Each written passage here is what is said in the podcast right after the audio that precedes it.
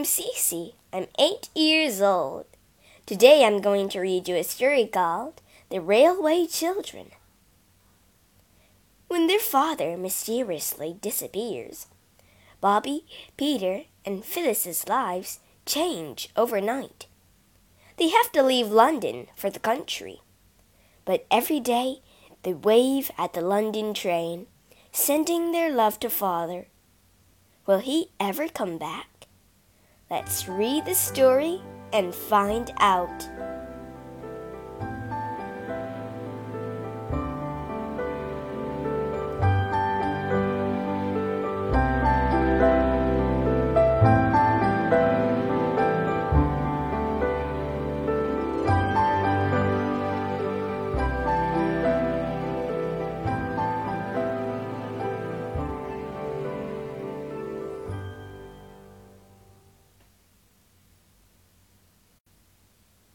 1 Change It all began at Peter's birthday party. The servants were just bringing out the birthday cake when the doorbell clanged sharply. Bother! exclaimed Father. Who can that be? Start without me, everyone. I'll be back in a minute. Peering into the hallway, Peter saw father leading two men into a study. Who are they, mother? asked his sister, Phyllis. I don't know, said mother, frowning. Stay here. I'm going to find out. Mother disappeared into the study for ages. What's going on? asked Phyllis. We'll just have to wait and see, replied Bobby, the eldest. Mother emerged just as the front door slammed shut. Bobby saw a carriage and horses driving rapidly away into the night. Mother's face was icy white, and her eyes glittered with tears. Where's father? demanded Peter, running into the empty study. He's gone away. Mother was shaking now. Bobby reached for her hand and held it tight. But he hasn't even packed his clothes, said Phyllis. He had to go quickly on business, Mother replied. Was it to do with the government? asked Peter. Father worked in a government office. Yes, don't ask me questions, darlings. I can't tell you anything. Please just go to bed. Upstairs, the children tried endlessly to work out where father had gone. The next few days were just as strange. All the maids left. Then a for sale sign went up outside the house. The beautiful furniture was sold, and meals now consist of plain, cheap food. Mother was hardly ever at home. What's happening? Asked Peter finally. Please tell us. We've got to play at being poor for a bit, Mother replied. We're going to leave London and live far away in the countryside. Father is going to be away for some time, she went on. But everything will come right in the end. I promise. Chapter 2 A Coal Thief after a long, long journey, they arrived at the new house late at night. Mother rushed around, digging sheets out of suitcases. The next day, Bobby, Peter, and Phyllis woke early to explore. They raced outside until they came to a red brick bridge. Suddenly, there was a shriek and a snort, and a train shot out from under it. It's exactly like a dragon, Peter shouted above the noise. Did you feel the hot air from its breath? Perhaps it's going to London, Phyllis yelled. Father might still be there, shrieked Bobby. If it's a magic dragon, it'll send our love to father. Let's wave. They pulled out their handkerchiefs and waved them in the breeze. Out of a first class carriage window, a hand waved back. It was an old gentleman's hand, holding a newspaper. After that, the children waved every day, rain or shine, at the old gentleman on the 9.15 train to London. The weather grew colder. Mother sat in her icy bedroom, wrapped in shawls, writing stories to earn money for them all. Bobby, Peter, and Phyllis didn't notice the cold much. They were too busy playing. But one morning it snowed so much they had to stay inside. Please let me light a fire, Mother, begged Bobby. We're all freezing. Not until tonight, I'm afraid. We can't afford to burn coal all day. Put on more clothes if you're chilly. Peter was furious. I'm the man in this family now, he stormed, and I think we ought to be warm. Over the next few days, Peter began to disappear without saying where he was going. I can't understand it, Mother said soon after. The coal never seems to run out. Let's follow Pete, Bobby whispered to Phyllis. I'm sure he's up to something. They trailed him all the way to the station and watched him pile a cart with coal from a huge heap. Then suddenly Peter screamed.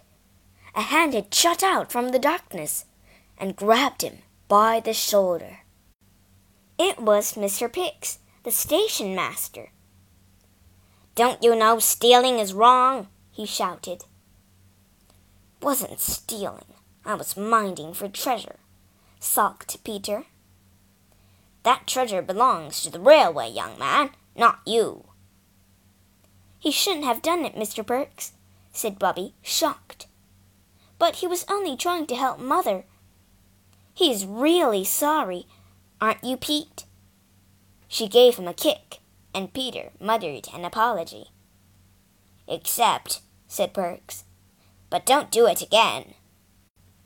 I hate being poor, grumbled Peter, kicking the cobbles on their way home. And Mother deserves better than this. Soon after, Mother got very sick. Bobby didn't know how they were going to pay for her medicines until she had a brilliant idea.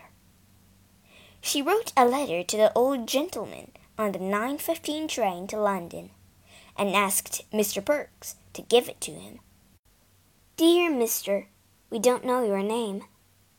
Mother is sick, and we can't afford the things the doctor says she needs. This is the list medicine, port wine, fruit, soda water. I don't know who else to ask. Father will pay you back when he comes home, or I will when I grow up. Bobby. P.S. Please give them to Mr. Perks, the station master, and Pete will fetch them. The very next day, a huge hamper appeared, filled with medicines, as well as red roses, chocolates, and lavender perfume. A week later, Bobby, Peter, and Phyllis made a banner and waved it at the 9.15 train. It said, Thank you, she is much better. But Mother was furious when she found out. You must never ask strangers for things, she raged. Bobby was nearly in tears. I didn't mean to be naughty.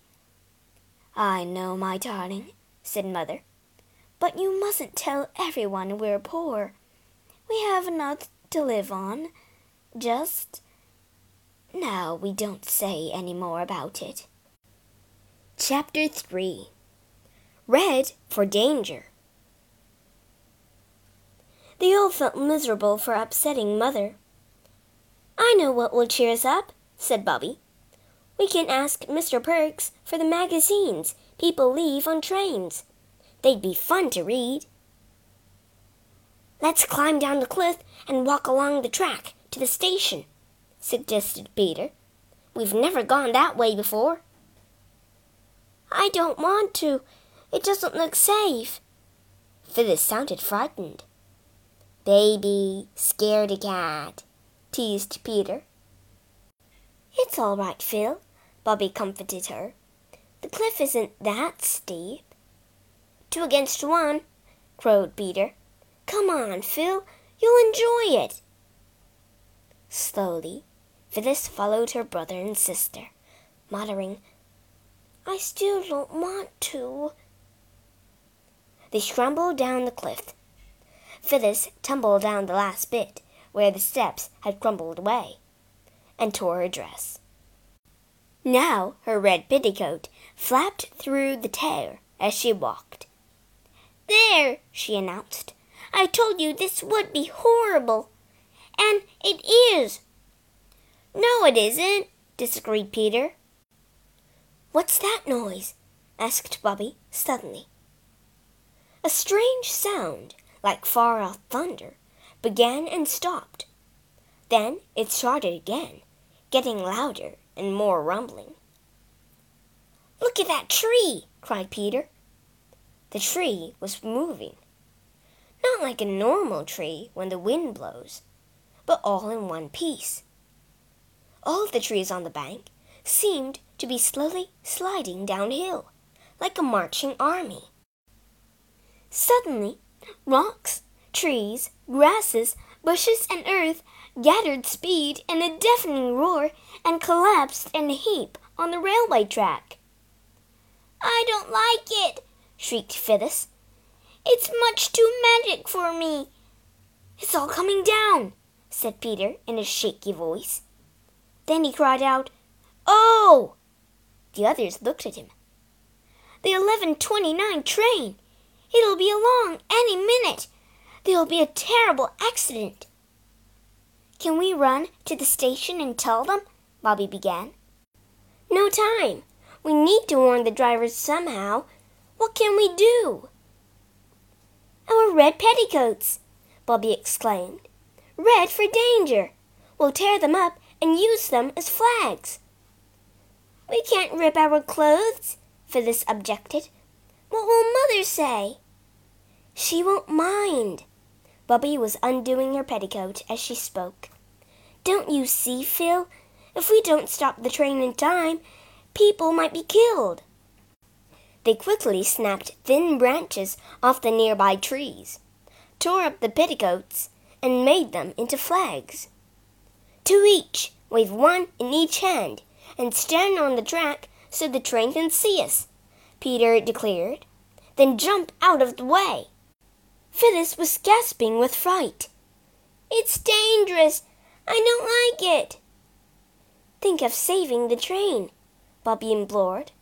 That's what matters most. It's coming, called Peter. Though his voice was instantly wiped out in a whirlwind of sound. As the roaring train thundered nearer and nearer, Bobby waved her flags furiously. She was sure it was no good that the train would never see them in time. Move! shouted Peter as the train's steam surrounded them in a cloud of fright. But Bobby couldn't. She had to make it stop. With a judder and squeal of brakes, the train shuddered to a halt, and the driver jumped out. What's going on? Peter and Phyllis showed him the landslide, but not Bobby. She had fainted and lay on the track, white and quiet as a fallen statue, still gripping her petticoat flags. The driver picked her up and put her in one of the first class carriages. Peter and Phyllis were worried until finally Bobby began to cry. You kids saved lives today, said the driver. I expect the railway company will give you a reward just like real heroes and heroines, breathed Phyllis. Chapter 4 The Terrible Secret The railway company did want to reward the children. There was a ceremony at the station, with a brass band, bunting, and cake. All the passengers who had been on the train were there, as well as the railway director, the train driver, Mr. Perks, and, best of all, their own old gentleman. The railway director made a speech praising the children, which they found very embarrassing, and gave them each a gold watch. When it was all over, the old gentleman shook their hands. Oh, do come back for tea, said Phyllis. They climbed up the hill together. Bobby carried the magazines Mr. Perks had collected for her. He'd made a parcel of them wrapped in an old sheet of newspaper. Back home, Mother, Phyllis, and Peter chatted with the old gentleman. Bobby went into her room to sort through the magazines. She undid the newspaper wrapping and ardently looked at the print. Then she stared. Her feet went icy cold and her face burned. When she had read it all, she drew a long, uneven breath. So, now I know, she thought. It was a report of a spy trial with a photograph of the accused. It was a photograph of father. Underneath it said, Guilty, and then, Five years in jail. Bobby scrunched up the paper. Oh, Daddy, she whispered, you never did it. Time passed. The old gentleman left, and it grew dark outside. Supper was ready, but Bobby couldn't join the others. Mother came to find her. What's the matter? she asked. Bobby held out the paper. Tell me about it, she begged.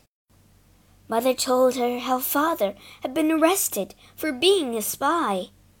Papers had been found in his desk that proved he had sold his country's secrets to enemies. Didn't they know he'd never do such a thing? Bobby asked. There was a man in his office he never quite trusted, Mother replied. I think he planted those papers on father. Why didn't you tell the lawyers that? Bobby wanted to know. Do you think I didn't try everything? Mother demanded. we just have to be patient and wait for him to come back to us. Why didn't you tell us? Are you going to tell the others now you know? No, said Bobby. Why? Bobby thought hard. Because it would only upset them. Exactly, said her mother. But now you've found out. We must help each other to be brave.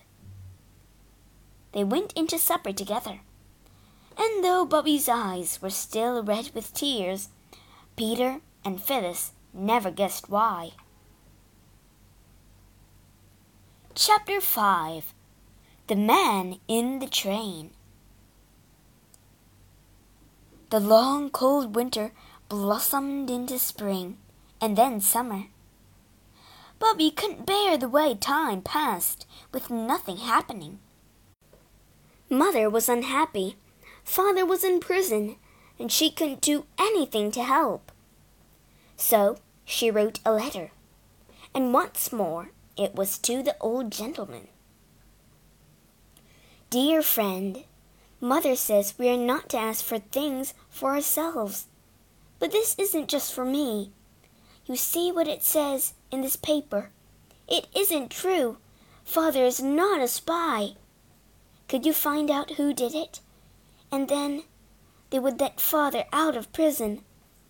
Think if it was your daddy, what would you feel? Please help me. Love from your good friend, Bobby. Soon after she sent the letter, Bobby had her twelfth birthday. Mother gave a bracelet she no longer wore. Peter and Phyllis made a cake, and Mr. Perks brought a bunch of flowers from his garden. It was very different from her last birthday, when she'd had a huge party and lots of presents. This one was happy enough, but Bobby missed her father so badly, her mind was filled with wanting him. Then, one late summer's day, when the roses were out and the corns were ripening to gold, Bobby found it impossible to concentrate on her lessons. Please, mother, she begged, can I go outside? Do you have a headache? asked mother. Bobby thought. Not really, she replied. I just feel in a daze. I'd be more alive in the fresh air, I think. Mother let her go, and Bobby found herself walking down to the station.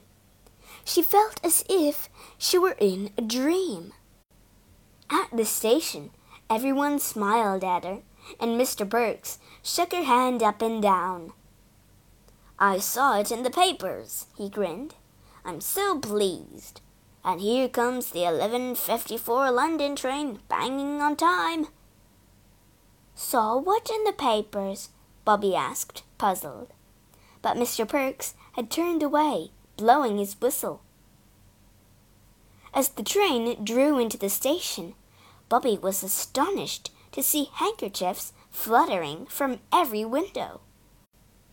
Only three people got out an old woman with a basket of squawking hens, the grocer's wife with some brown paper packages, and the third. Oh, my daddy! My daddy! Bobby's cry pierced the air. People looked out of the windows to see a tall, thin man and a little girl rush up to each other with open arms.